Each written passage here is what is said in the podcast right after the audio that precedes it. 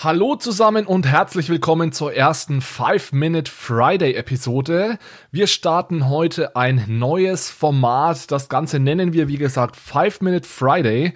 Es wird also ab sofort jede Woche am Freitag hier ein kurzes Intermezzo geben, in dem ich einen Gedanken mit euch teile, eine Frage beantworte oder eine Idee diskutiere und so weiter. Wir sind hier thematisch extrem frei, also das geht los bei lohnt es sich jetzt noch in Bitcoin zu investieren? Was bedeutet es, dass niemand hinter Bitcoin steht? Ja, wie kann so etwas funktionieren? Oder auch, wann kommt der digitale Euro?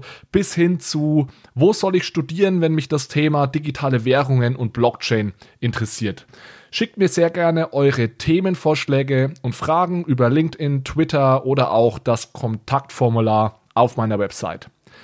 Das Thema der heutigen ersten Episode ist inspiriert durch eine Diskussion, die gerade in Crypto-Twitter stattfindet, in der Community geführt wird. Und zwar geht es um die Frage, ist Bitcoin eigentlich wirklich knapp? Und hat die Teilbarkeit von Bitcoin eventuell einen Einfluss auf den Bitcoin-Preis? Also wir wissen alle, es wird nie mehr als 21 oder knapp 21 Millionen Bitcoin geben. Das ist im Code verankert. Also es wird nicht möglich sein, dass alle Menschen auf der Welt einen Bitcoin besitzen. Allerdings kann ja jeder Bitcoin nochmal in 100 Millionen Satoshis unterteilt werden. So, und jetzt herrscht bei vielen Menschen Verwirrung, weil sie denken, dass diese Unterteilung in Satoshis eben dazu führt, dass Bitcoin eigentlich gar nicht knapp ist, weil es gibt ja genug Satoshis für alle. Ich will mich bei diesem Punkt gar nicht allzu lange aufhalten, denn ich finde den Punkt eigentlich relativ trivial und wollte über etwas viel Interessanteres mit euch reden. Aber ganz klar noch, äh, ganz kurz nochmal zur Klarstellung. Es ist klar, dass es nicht mehr oder weniger Bitcoin gibt, nur weil wir den Bitcoin öfters teilen können. Also die absolute Menge an Bitcoin, die 21 Millionen, vermehrt sich natürlich nicht dadurch, dass man jetzt einen Bitcoin in 100.000, 100 Millionen oder 100 Milliarden Teile unterteilen kann. Und ich denke, das beste und simpelste Beispiel ist, wenn man an eine Pizza denkt. Die Pizza, die wird nicht größer, nur weil man sie anstatt in vier eben in acht Stücke teilt. Ich bekomme dann von den acht Stücken auch nicht mehr Leute satt als mit den vier größeren Stücken. Also das ist relativ simple Mathematik und ich glaube, da müssen wir auch gar nicht so lange drüber diskutieren. Die interessantere Frage finde ich, ob denn der Preis eines Bitcoins sich verändern würde, wenn man den Bitcoin mehr oder weniger teilbar macht. Und die Antwort auf diese Frage finde ich weniger trivial, als man eventuell im ersten Moment denkt. Und am besten, wir machen mal ein kurzes Gedankenexperiment. Stellen wir uns mal vor, es existiert ein einziger Bitcoin. Und dieser Bitcoin hat einen Preis, sagen wir mal 20.000 US-Dollar. Das heißt, es gibt einen Gleichgewichtspreis im Markt. Es gibt eine Person, Dadurch, dass es auch nur einen Bitcoin gibt, gibt es eine Person, die bereit war oder ist, 20.000 US-Dollar für diesen Bitcoin zu bezahlen.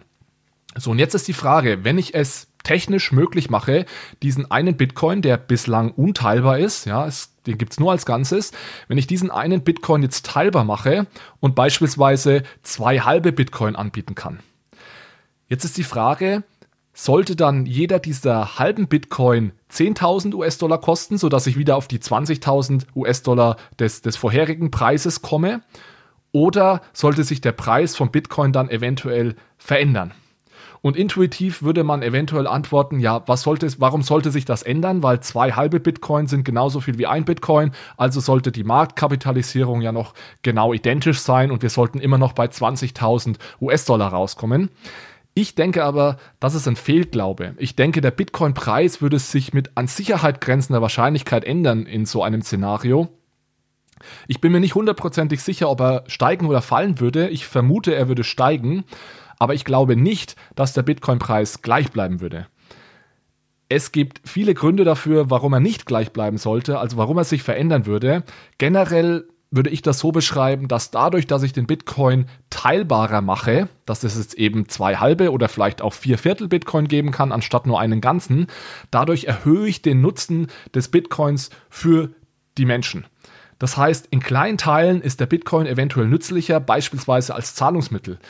Bei nur einem Bitcoin kann ich mit diesem Bitcoin nicht viel anfangen. Ich kann äh, ihn zwar als Zahlungsmittel vielleicht verwenden, aber nur für Dinge, die genau in dem Fall jetzt 20.000 US-Dollar kosten.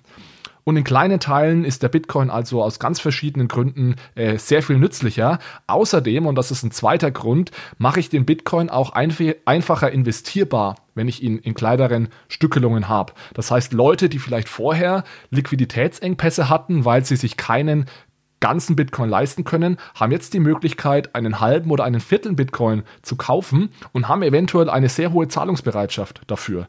Und der einzige Grund, warum diese Zahlungsbereitschaft sich vorher nicht im Preis wiedergespiegelt hat, war, weil diese Menschen eben Liquiditätsengpässe hatten. Das heißt, sie konnten sich diesen ganzen Bitcoin einfach nicht leisten, sind aber vielleicht bereit, anstatt nur 10.000 für einen halben Bitcoin zu bezahlen, 12.000 zu bezahlen. Ja, es gibt in der Finanzliteratur oder generell im aktuellen Finanzmarkt eigentlich ein sehr ähnliches Szenario für dieses Gedankenspiel und das sind sogenannte Stock-Splits. Das heißt, es kommt ja oftmals vor, dass Aktien, ähm, die, die Anzahl an ausstehenden Aktien erhöht wird. Das heißt beispielsweise, wenn du 100 Apple-Aktien besitzt zu einem Preis von 100, äh, würdest du beispielsweise nach einem Stock, Stock-Split dann anstatt 100 200 Aktien besitzen und dann zu einem Preis von 50. Und es gibt da einiges an empirischer Literatur dazu und da wird ganz oft gezeigt, dass nach solchen Stocksplits Aktien einen sogenannten abnormalen äh, Return haben. Das heißt, dass der Preis von Aktien nach so einem Stocksplit ähm, steigt. Und da gibt es auch ganz unterschiedliche Gründe dafür, aber ähnlich würde das vermutlich auch bei Bitcoin laufen. Also kurz zusammengefasst, nur weil Bitcoin häufiger teilbar ist, heißt das jetzt nicht, dass wir mehr Bitcoin haben und Bitcoin deswegen inflationiert. Also vier Viertel sind genauso viel wie acht Achtel. Das macht keinen Unterschied. Aber Bitcoin mehr oder weniger teilbar zu machen, hat mit an Sicherheit grenzender Wahrscheinlichkeit einen Einfluss auf den Preis von Bitcoin. Ganz einfach deswegen, weil sich der Nutzen und die Anwendungsfälle von Bitcoin ändern durch die höhere Teilbarkeit und weil Bitcoin dadurch auch besser investierbar wird. Okay, das war's mal mit der ersten Episode des 5-Minute Fridays. Lasst mich gerne wissen, was ihr davon denkt und lasst mich vor allem eure Themenwünsche und Fragen wissen. Dann gibt's ab jetzt, ab sofort hier jeden Freitag eine kurze Episode von mir. Ich wünsche euch ein schönes Wochenende und bis zum nächsten Mal.